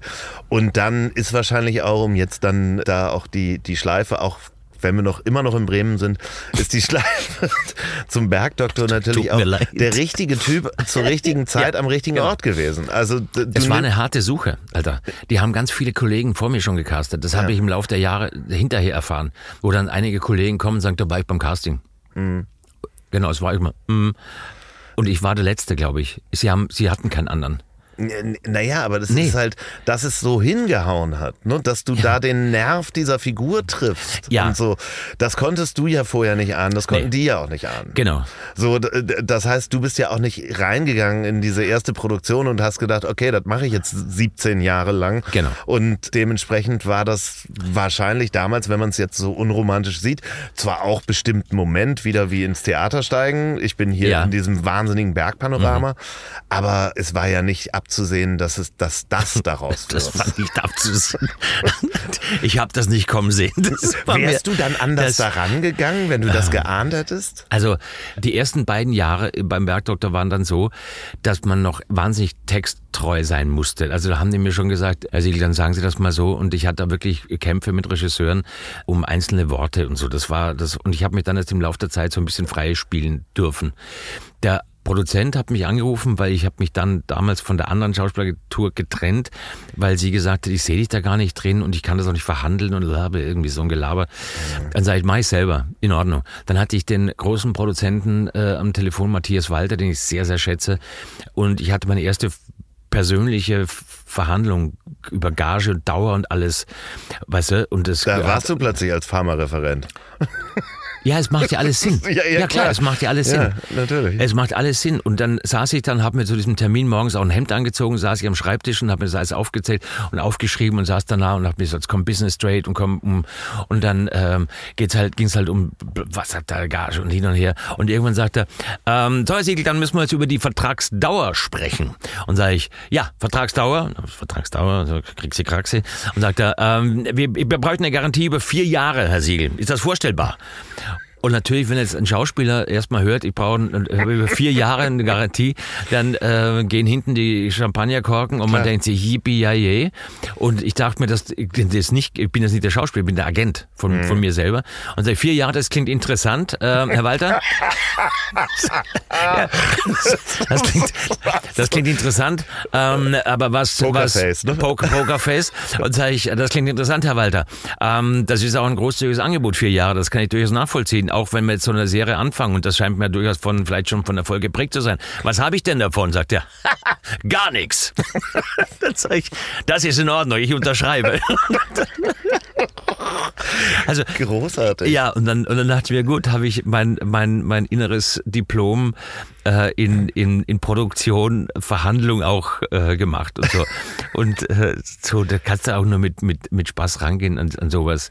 Und ja. Ja, aber es ist, so, es ist halt so schräg, weil man so in den Momenten, wo man das ja anfängt, Ja. auch dann nicht ahnt, was daraus wird. Genau. So, und das ist Ja. natürlich das große Glück, wo man sich dann wahrscheinlich auch ja, zwischendurch mal kneifen muss, ne? Und trotzdem auch sagen, es ist nicht, es ist nicht meinetwegen. So. Genau. Nicht wegen, Arschel, das ist nicht wegen dir. Das ist nicht, bitte nicht sein, das ist nicht wegen dir. Und du sagst, danke, Verena Nielsen, ich danke dir bis heute für die drei Tipps. Ich habe mir noch zwei gegeben.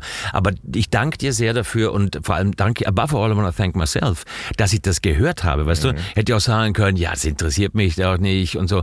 Aber äh, wir hatten so eine gute Ebene miteinander und sie ist so eine kluge Frau und ich habe zugehört und gesagt, hey, das hat mich so erreicht, weil sie mich angeguckt hat und gesagt, "B- b- glaub ja nicht, bild dir das nie ein im Leben. Aber er- du musst das immer wieder überprüfen, ne? Man- klar. Das ist halt so, so, also wenn da, ich weiß nicht, wie viel tausend da kommen zu, zu, zu eurem ähm, Bergfest, Ja. hätte ich beinahe gesagt. Wie, wie nennt sich das? Äh, wir haben das Bergfest, ist im, im September in Söll, da wirst du dieses Genau. Jahr dabei sein. ja, auf jeden Fall. Ich Ja, klar kommst jetzt du schon mal. geplant. Ja, klar kommst du mal runter. Das musst du ja, mal anschauen. Ja, wie, wie viele tausend Leute sind da? Viereinhalb, fünf, so. Und dann stehen die da und die erzählen dir ihre Geschichten und, wir wollen haben dich dann, sehen. Genau. Und dann quatscht man mit den Leuten. Und Aber dann, gleichzeitig Prüfung ist es Das, nicht. wegen dir. Also, das ist nur, es hat ja nur mit dieser, mit dieser ganzen Kulisse zu tun. Das finde ich großartig. Und das ist, das ist, ähm, ja, wie soll ich, das klingt so doof, aber es ist Dankbarkeit und Demut, ganz viel Demut. Und dann, und dann ging es halt los und da merkst du plötzlich, erste Ausstrahlung, ähm, Januar äh, 2008. Wir haben eine Party gemacht am Abend, haben wir gemeinsam geguckt mit Nachbarn, Freunden und so. Und ja, Wahnsinn, jetzt da geht's dahin, Bergdoktor und so. Bist du deppert? Schau dann auch hier da und so. Und ähm, irre, ein Handy ausgemacht, weil ausgepennt am nächsten Tag und genossen und ähm, war eine schöne Party. Ich mach's Handy morgens an. Und ich muss sofort nach München fahren. Agentur, damals keine Sender, Dings, Produktionsfirma ruft mich an, alle am Handy, bababa, es geht los. Sag ich, was ist denn hier los? Äh, Und es war der erfolgreichste Serieneinstieg seit 20 Jahren beim äh, ZDF. Und dann war so ein leichtes Gefühl von, "Hm, Moment mal, das könnte jetzt der Beginn von etwas äh, sein. Und ab da ist es einfach Arbeit, harte Arbeit. Jedes Jahr ähm, haben wir, haben wir äh, war ja 140 Drehtage. Wir produzieren 8 mal 90 Folgen im Jahr mit 16 Tage pro ähm, Film. Das ist sehr wenig. Und, und äh, ja, genau. Aber was hat das mit dir persönlich gemacht? Weil plötzlich ja, also das ist ja dann mehr oder minder über Nacht, wirst du halt im Supermarkt erkannt. Das ist vorher wahrscheinlich auch schon mal passiert, aber das wird ja dann innerhalb von, ich sag mal, der ersten und zweiten Staffel wahrscheinlich massiv in dein Leben getreten zu sein, dass du so öffentliche Person wirst. Genau, das hat sich dann, das hat sich dann verändert und vor allem das Brand von, von diesem Heimatfilm, das war zum Beispiel die ersten vier Jahre, äh, sei jetzt mal vier, vier, fünf Jahre, war das ja ein mildes Lächeln in der Branche. Ne? Dann ich, man, man hat, Kollegen haben mit mir nicht mehr gesprochen. Gewürgt. Äh, der ORF hat mich seither nicht mehr engagiert äh, für ein Filmprojekt, ein Projekt seither. Ähm, äh, das wurde ganz arg belächelt. Wir haben Kollegen nicht bekommen, die konnten, wollten bei uns nicht mitspielen, weil, ähm, was ist das denn, Bergdoktor ZDF, da spielen wir nicht mit. Na Schatzel, sowas mache ich nicht. Also ich habe Kolleginnen gehabt, ich nenne keine Namen, äh, wo ich gesagt habe, wir machen nächstes Jahr wieder sieben Filme und eine Winterfolge, äh, 90 Minuten. Das war jetzt, am, man muss, jetzt- man muss gestehen, äh, man, man muss gestehen, am Anfang waren die 45 Minuten, waren ein bisschen süßlich. Das war dramaturgisch edgy, weil wir haben in 45 Minuten eine Herztransplantation von einem Jungen erzählt, der saß am, am Schluss am Baum und sagt, ich habe ein neues Herz, ich bin gesund, hurra! Und, und das war ein bisschen sweet. Kann man, aber das, also man, man macht ja Fehler und es, man entwickelt sich und ich aus meiner Vorlesung an der HFF, die ich nie gehalten habe, Klammer auf, aber gerne tun würde, Klammer zu, Serien drehen leicht gemacht, äh, siehst du an 17 Jahren Bergdoktor, was sich in der deutschen Fernsehlandschaft verändert hat. Wir drehen digital, wir haben, wir haben anamorphe Linsen, wir haben, ähm, es ist, äh, es hat sich ganz viel verändert. Und zu dem, was am Anfang war, da kann ich es auch verstehen. Und in der dritten Staffel kam Oliver Vnuk, der liebe Kollege, und hat einen stot, stot, stotternden Tuba-Spieler ge ge gegeben. Der war total sweet. Und der hat gesagt, die Agentur hat ihn angerufen und hat gesagt, jetzt kann man es machen. Und das war schon ein Moment, jetzt kann man es machen. Ist ja abgefahren, ja. ist abgefahren. Und ganz viele Kollegen haben eher einfach abgesagt und jetzt merken wir es nicht mehr. Also jetzt freuen sich äh, Kollegen, bei uns spielen zu können, weil sie sagen, unsere Figuren, die wir erzählen, haben mehr Tiefe und Breite teilweise als Tatort-Episodenfiguren, weil das emotional so breit ist, was sie da zu leisten haben und zu liefern haben, ist für die Schauspieler nicht einfach. Ich finde es schön, die neue Staffel geht jetzt auch los in diesem Jahr, 2024. Ja. Sind wir ja quasi. äh, Wir sind ja so schon- Der ja. erste Folge. Wann äh, läuft diese Folge? Äh, Im neuen Jahr. Wann denn? Wa- Hat schon Datum? Ich glaube am 11. Ja, dann ist, dann ist heute, also wenn es ein Donnerstag ist, Ja, hast du immer Release am Donnerstag. Ja, dann ist heute, wann kommt's raus? Die, Am 11., Ja, aber deine Sendung, dann, dann der Podcast. 0 Uhr äh, 1, also ganz Donnerstagmorgen, so früh wie möglich. So, dann ist heute Donnerstag die zweite Folge im ZDF zu sehen. Ah, okay. Ja, Ja. heute Abend. Ähm, 20.15 Uhr. Oder wenn Sie jetzt um 0.02 Uhr schon reinhören, weil Sie so ein Fan von äh, Andreas Loffs Podcast sind, dann können Sie gern schon in der Mediathek reinklicken. Ja. Und da kommt die Folge. Ja, immer eine Es Woche geht, vorher. Es, Ja. es, geht, es geht um, um, um, Um alles. Jetzt in der zweiten geht es um alles. Die, die zweite Folge ist eine. mm, Ah, die zweite Folge. Da geht's um einen Heiratsschwindler, der sich in eine ähm, Hotelierstochter äh, verknallt, umgekehrt, und ähm, der dann aber auch krank ist und natürlich äh, sie dann aber auch noch was abkriegt und dann am Ende, boah, wird schwierig. Sie hat, ähm, war Mickey Beisenherz gut in der Rolle, das Heiratsschwindel? Der war, der war gut. Ja. Ich sag ja immer, der sieht Ja. aus wie ein ebizenkischer äh, Heiratsschwindler, wenn er da in seinem Doppelreiheanzug auf der Findest Bühne du? steht. Das sagt er auch selber. Ja, finde ich, wenn er sich farblich, äh, er, das, er hat das Glück, dass er farblich, dass er farblich die Kurve kratzt. Weißt du? Ja, ich weiß. Die Farb, die, die, das Aubergine tut ihm gut, das steht ihm ganz gut, das Beige äh, steht ihm ganz gut. Sobald es ein bisschen knalliger wird, dann geht er in die Richtung, weil die Kombination dieser wunderschönen Schüchchen, diese Raulederschüchchen Ja, ja. mit der goldenen Uhr zusammen, das ist eine gefährliche Kombi. Ja, Ich wollte mit dir, äh, wir sprechen ja, sind ja schon in 2024, wollte mit dir noch ganz kurz, weil wir sind schon, wir sind schon Boah, über der Stunde sind wir schon. tut mir leid. Das macht nichts. Äh, Das ist wunderschön. Ich könnte noch eine Stunde Ja, machen. Du auch. bist jederzeit hier herzlich wieder eingeladen. Und dann Bitte. nehmen wir, nehmen wir nächstes Mal gehen wir noch alle äh, Facetten, die wir ausgelassen haben, durch. Whatever. Ich würde noch ganz gerne mit dir über die Zukunft reden. Ja. 2023, weil du weißt ja, und das wird auch immer Thema dieses Podcasts werden, auch im nächsten Jahr.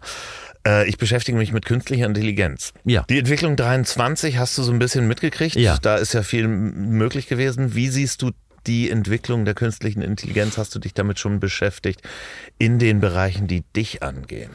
Also KI ist im, ich nenne sie im Moment noch die komplette Inkompetenz, weil, weil viele Menschen das noch gar nicht blicken, was, was da, was da mach, machbar sein wird. In meinem Beruf bin ich auch schon insofern betroffen, als dass die Produzenten den Autoren die KI schon an die Hand geben.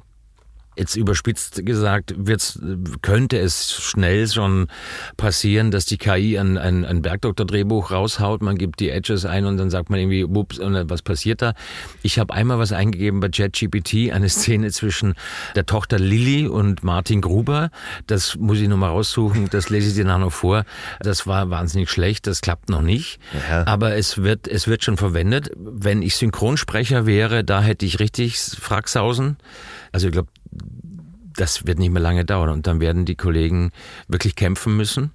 Ich denke, das wird in 24 die ersten Sachen geben, die halt direkt übersetzt werden, gerade internationale Produktion. Im, mit der Stimme, mit der Originalstimme vom Schauspieler. Ich glaube, es wird dann aber einen Aufschrei geben und eine, eine, man wird sich wehren. Ich glaube, die, die, ähm, die Menschen, äh, ja, dann sind wir an dem Punkt, wo, wo die Kosten-Nutzen-Rechnung äh, greifen wird. Und ich glaube, der Mensch wird sich dann darauf besinnen müssen, dass es etwas gibt, was die KI nicht kann. Nämlich das tun, was äh, Künstler tun, in alle Richtungen, nämlich ihr Herz und ihre Seele reinlegen. Und das wird immer spürbar sein. Da bin ich fest überzeugt davon bei so Dingen. Ich glaube, wenn man auf dem Papier Drehbücher entwickeln lässt, etc., übersetzt, das ist aber kein Thema. Aber alles, was aus einem Mund, aus einem menschlichen Körper als Kunstform kommt, in irgendeiner Art und Weise, sei es Musik, gesprochen äh, dargestellt, das wird niemals ersetzbar bleiben. Und das ist ein, ein Glaube, an den, von dem ich nicht weggehe. Und so, so gut kann die gar nicht sein. Die wird gut sein. Es wird Filme geben, es wird ganze Serien geben, es wird ganze Kanäle es gibt geben. Schon, schon Fernsehsender, der hat Sen wo nur das läuft, Genau. weißt du? Und du kannst sagen, das gucke ich mir an. Das wird aber immer so einen leichten Trashy-Faktor haben und man wird immer wissen, dass es, dass es not real ist, dass es künstlich ist. Und deswegen äh, wird es das andere immer weitergeben, so wie man jetzt seit, man hat irgendwas die Bücher hören auf, weil es gibt jetzt dann äh, E-Books und Kindles und es wird keine Bücher mehr geben. Ja, guck dir an, die Bücher, also immer mehr. Es hieß, äh, es wird was nicht noch geben, als lineare Fernsehen wird abgeschafft, weil es sind die Streamer da. Äh, es funktioniert nicht, weil die Streamer jetzt dieselben Methoden haben wie die, wie die, wie die Sender. Die überlegen ja jetzt live linear zu werden teilweise. Ja, ne? was ist äh, so und das haben sie auch alle gesagt und es gab irgendwann mal jemanden, der gesagt hat, ein Computer, das da sehe ich, da sehe ich keine Zukunft, das wird es hat es, man wird es nutzen können. Das war der Chef von äh, IBM, IBM, hat genau. nie geglaubt, Ja. dass das äh, Computer äh, in- jedem In Haushalt jedem Haus, ja. so. Und ich glaube, dass das, äh, da wird ganz viel möglich sein. Und ich hoffe, dass der Mensch äh, in der Lage sein wird, die KI für das Gute zu nutzen, dass man im medizinischen Bereich äh, Dinge tun kann. Mein, mein Lieblings, äh, mein Lieblingsfreund und Hausarzt Ingoing, der echte Bergdoktor, der wollte in Rente gehen. Und dann sage ich, Mensch, komm, schade eigentlich. Wie lange machst du noch? Ja, zwei Jahre noch. Und dann, ich habe jetzt, weißt du, Praxis verkaufen. Und dann treffe ich wieder und sage, ich mach weiter. Sag ich, was, du machst weiter? Ich mache noch fünf Jahre. Sag ich, warum? Sagt er, weil jetzt in der Diagnostik die KI eingezogen ist und ich möchte mir reinziehen, ich möchte damit Ja, weiterarbeiten. Ist, es sind halt tolle Tools und auch Genau. die, ich glaube auch im künstlerischen Prozess können die wahnsinnig unterstützend sein. Ja. Bei Musik, das wird wie Tools sein. Im Moment Ja. hat man noch so eine nebulöse Angst. So, das ist mein. Genau. Und ich glaube, wenn man sich damit beschäftigt, wahrscheinlich wie dein Doktor, dein Bergdoktor, zu dem du gehst, äh, Mhm. Der jetzt sagt, in der Diagnostik äh, wird das Ist eingesetzt, ist das ein ganz tolles Tool. Genau. So, und dann soll es natürlich Leute geben, die ähm, machen natürlich mit KI Fotos für Magazine Ja. und äh, Ja. weißt du so. oder für diesen Podcast, Oder, oder für diesen Podcast Titel, oder so. Der da auf Instagram ist. Ja, zum- das ist super, Du, das ist doch weißt herrlich. du noch, wie wir bei diesem Fotoshooting waren, wo die Sonne so schön durch Ja, dieses... ja. Ja, und, Und ich auf dem Einhorn saß. das, das baue ich dir danach. Ich hab, das zeige ich dir. Das hab, das ja, hab, das ja. baue, ich baue dir das. Mhm. auch nochmal. Dann mache ich heute Nachmittag, setze ich dich nochmal Mit- auf, mit- nee, auf mit- einen Löwen setze ich dich. So. Meinst du? Ja, oder neben den Löwen. Vielleicht so ein, oder so ein Hamster, ein Riesenhamster. Also ich, das wird spannend und da sind wir wieder bei der Atombombe. Äh, die Idee, die wieso wieder vor allen Dingen? ja wieder, weil die Idee war ja schon mal da von einer, so, von einer Kernschmelze. ich dachte, wir hätten schon das heißt, nicht wir zwei, nee, die, die Human, Mankind, Humanity, the big Jawohl. things, alright. So und da war die Kernschmelze geil und dann haben die, haben die, hat der Mensch es verkackt und äh, es, man, weißt du, pff, der Mensch verkackt all along und man wird hingucken und die Erde wird sagen, ja du, ich hatte, es hat ein bisschen gejuckt, ich hatte Mensch und jetzt sind sie weg und wir sitzen hier und, und reden drüber und es wäre einfach, es wäre doch so, letztendlich wäre es doch so einfach alles. Und weißt du was? Sag, Damit das nicht passiert Ja. und die Menschen einfach besser heute in den Schlaf kommen. ja. ah, Ähm, Oh, du ich, würde ich, würde ich, jetzt- würde ich nochmal sagen, du bist hier jederzeit herzlich willkommen. Vielen Dank. Hans, es war mir eine Freude, auch Mir wenn das auch. Vielen, wirklich, vielen Dank. wir sind ins neue Jahr gekommen einfach Okay, zusammen. ja. Das, war so spontan und so schön und wir Stimmt. Mhm. können noch eine Stunde weiter. Es frieren mir langsam aber auch die Füße ein. was hat er denn? Äh, Was heißt das? Kälte. Kälte. Ach so, heißt doch nicht kalt. Nee, Ja. Kälte. Mhm. Ähm, Und ich würde sagen, damit ihr da draußen, Ja. wenn ihr diesen Podcast gerade bei der Alright. Arbeit hört, dann macht euch nicht so viel Angst über ähm, das Dinge, die Mhm. mit KI beschäftigt euch damit. Denkt auch mal darüber nach, ob vielleicht eine Kantine euch Ja. in den nächsten Job treiben kann. vielleicht zieht ihr auch heute Abend einfach schwarze Strumpfhosen an. ja, ich sag's einmal anders. Es ist egal, wo es euch hintreibt, da draußen in der Welt. Schaut euch immer an, wer in der Kantine steht und ob es sein kann, dass die Kantine auch nach Sperrstunde euch noch was gibt. Denn dann ist es eine gute Kantine. Und wenn du dann merkst, dass du noch schwarze Strumpfhosen anhast, dann bist du auf dem richtigen Weg. So, und wenn ihr gerade beim Einschlafen seid, Ja. dann äh, werden Hans und ich euch jetzt langsam in den Schlaf bringen. Eure Arme werden schwer, Ja, die Beine. die Beine, auch die Füße sind sehr, sehr schwer. Und einmal ganz kurz noch, spüren wir die Finger. Wir bewegen jetzt von an beiden Händen den kleinen Finger ein bisschen, den Ringfinger, den Mittelfinger, den Zeigefinger und den Daumen und schütteln das so leicht aus und lassen es aufs Bett fallen.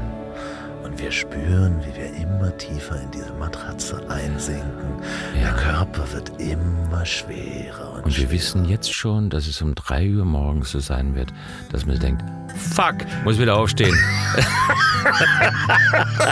So, in diesem Sinne, habt eine gute Nacht. Ihr habt eine gute Nacht und dir alles Gute. Vielen Dank, mein Lieber, dass ich da sein durfte. Tschüss.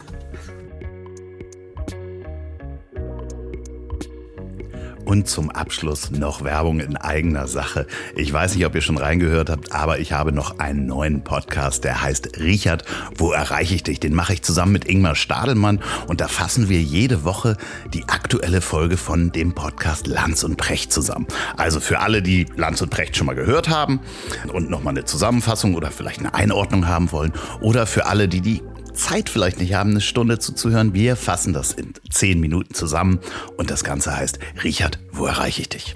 Dieser Podcast ist eine Produktion der Ponywurst Productions. Mmh, lecker.